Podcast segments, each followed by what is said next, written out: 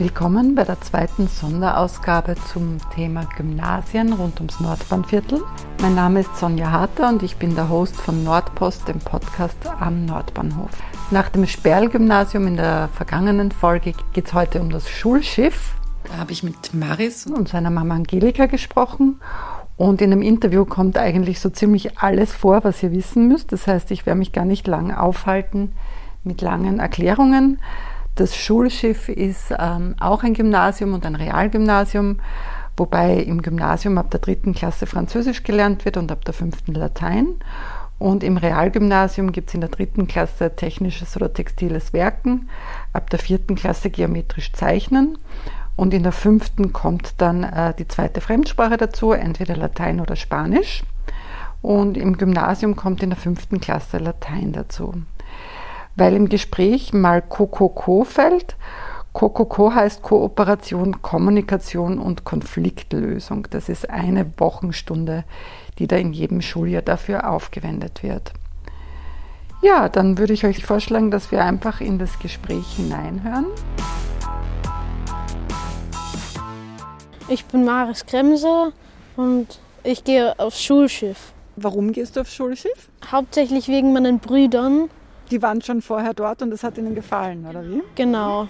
Mhm. Und wie gefällt es dir? Also eigentlich äh, ist es sehr cool. Es ist zwar relativ nicht unterschiedlich. Es ist halt eine gewöhnliche Schule als Schiff.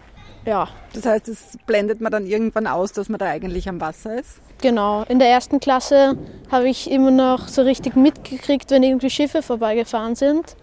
Äh, aber mittlerweile. Und wie kommst du dorthin? Weil das ist ja doch nicht so nah, dass man jetzt zu Fuß hingehen kann.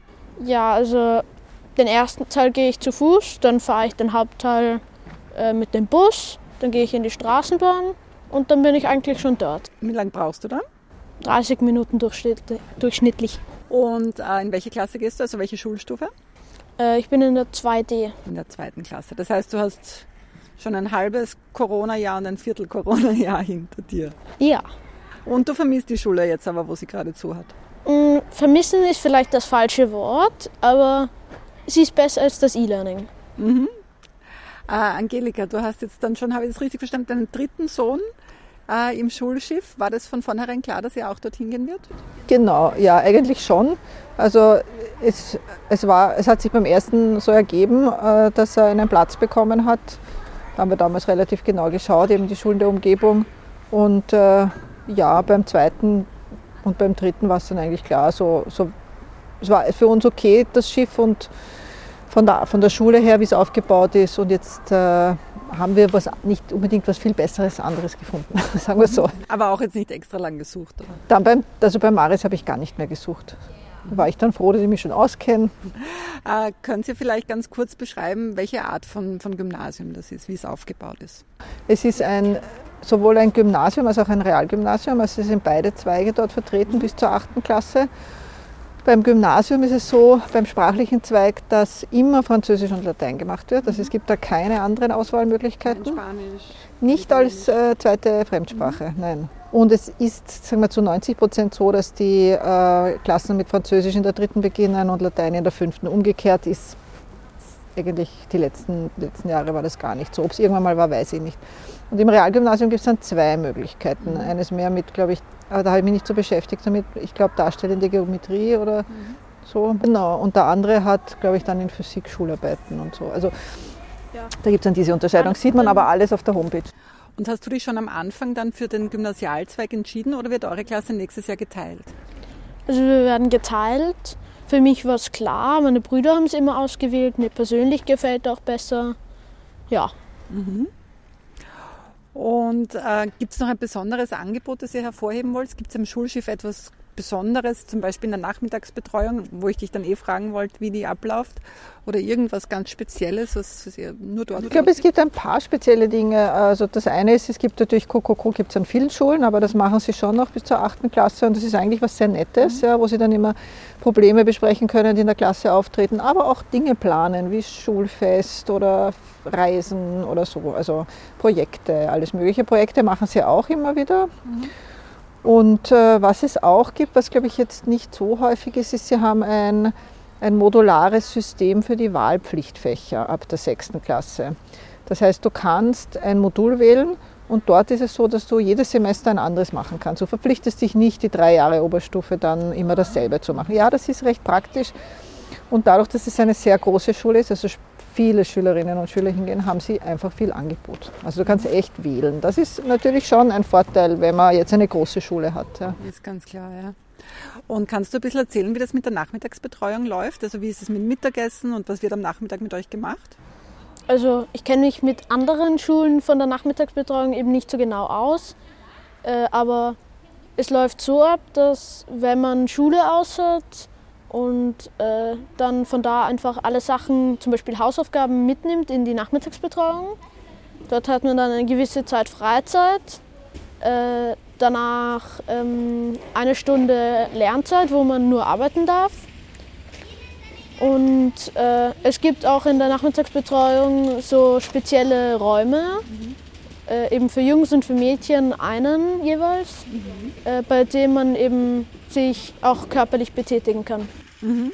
Und gibt es bei der Nachmittagsbetreuung Lehrer, die jetzt zum Beispiel nur Mathematiklehrer sind oder müsstest du dann zum Beispiel eine Englischlehrerin fragen, wie das jetzt in Mathe funktioniert?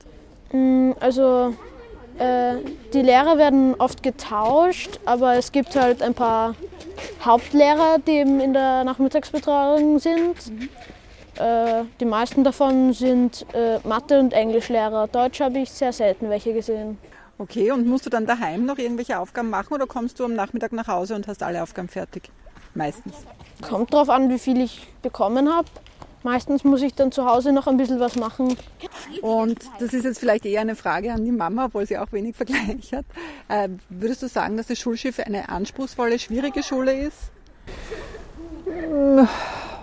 Nein, also nein, es ist jetzt so vom Leistungsdruck her würde ich es jetzt nicht prinzipiell nicht so als anspruchsvoll und schwierig bezeichnen. Es kommt sicher immer auf die Lehrerin oder den Lehrer an. Ja? Mhm.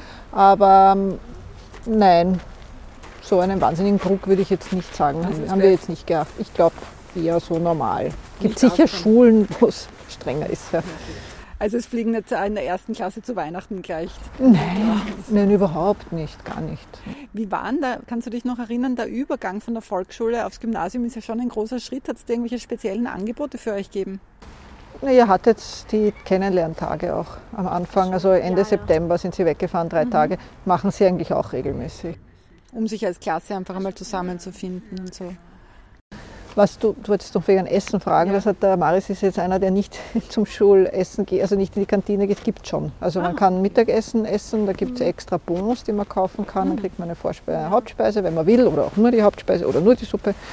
Aber es gibt auch ein Buffet. Mhm. Das hat auch in der Pause offen und eben auch über Mittag. Also äh, es, vom Essen her ist es so aufgebaut, quasi man kann beim Buffet sich Essen kaufen. Es gibt dann auch drei Automaten. Zwei davon sind äh, eben äh, Automaten, die äh, Kalt- oder Warmgetränke äh, mhm. produzieren.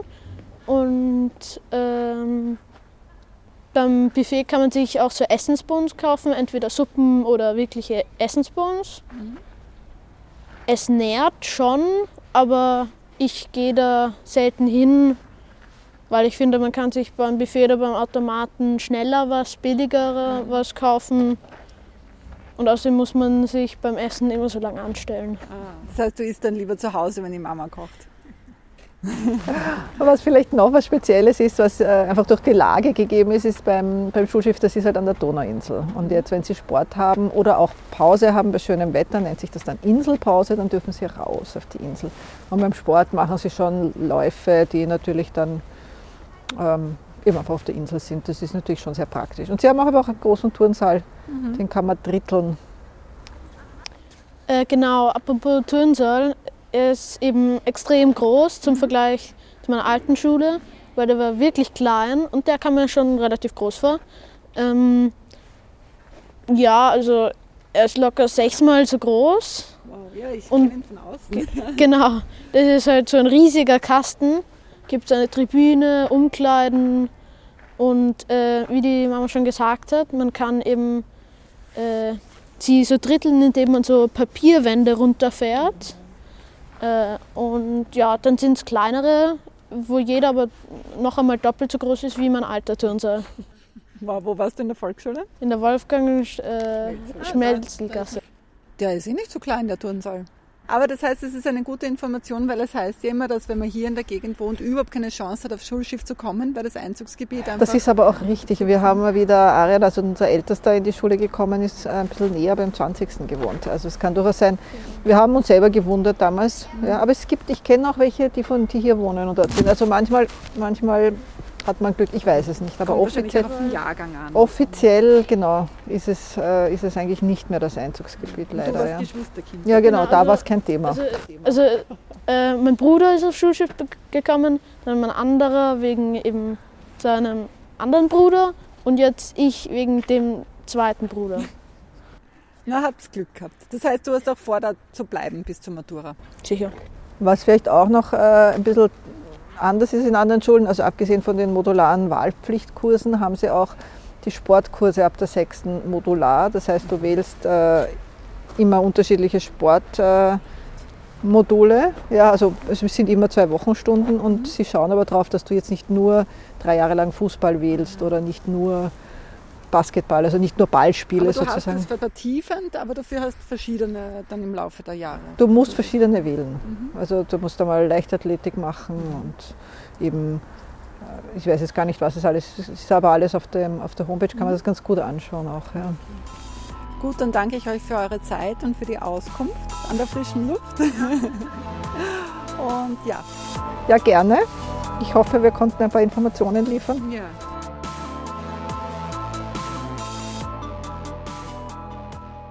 Die Anmeldung für das Schulschiff erfolgt zunächst auch mal telefonisch zwischen 11. und 15. Jänner.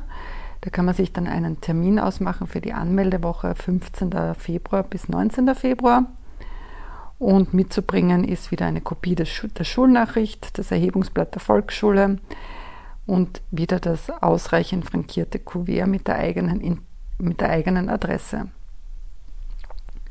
Genau, und Sie haben auch einen Termin angegeben, wann die Plätze zugewiesen werden. Das erfolgt am 26. März und die Ergebnisse werden dann per Post verschickt. Ihr könnt euch auf der Website auch ein Video über das Schulschiff anschauen und alle Informationen habe ich verlinkt, sowohl ähm, hier in den Show Notes als auch äh, auf Facebook, wo man die unterschiedlichen Standorte nochmal auf einer Karte sieht und sich bei den einzelnen Standorten mit einem Klick näher informieren kann. Am Samstag folgt dann wieder eine reguläre Ausgabe von Nordpost und in der kommenden Woche gibt es dann ganz bestimmt zwei weitere Folgen der Sonderausgabe über die Gymnasien. Abonniert den Podcast auf eurer Podcast-Plattform, abonniert uns auf Facebook und Instagram und ich freue mich natürlich über Kommentare und Anregungen. Ciao!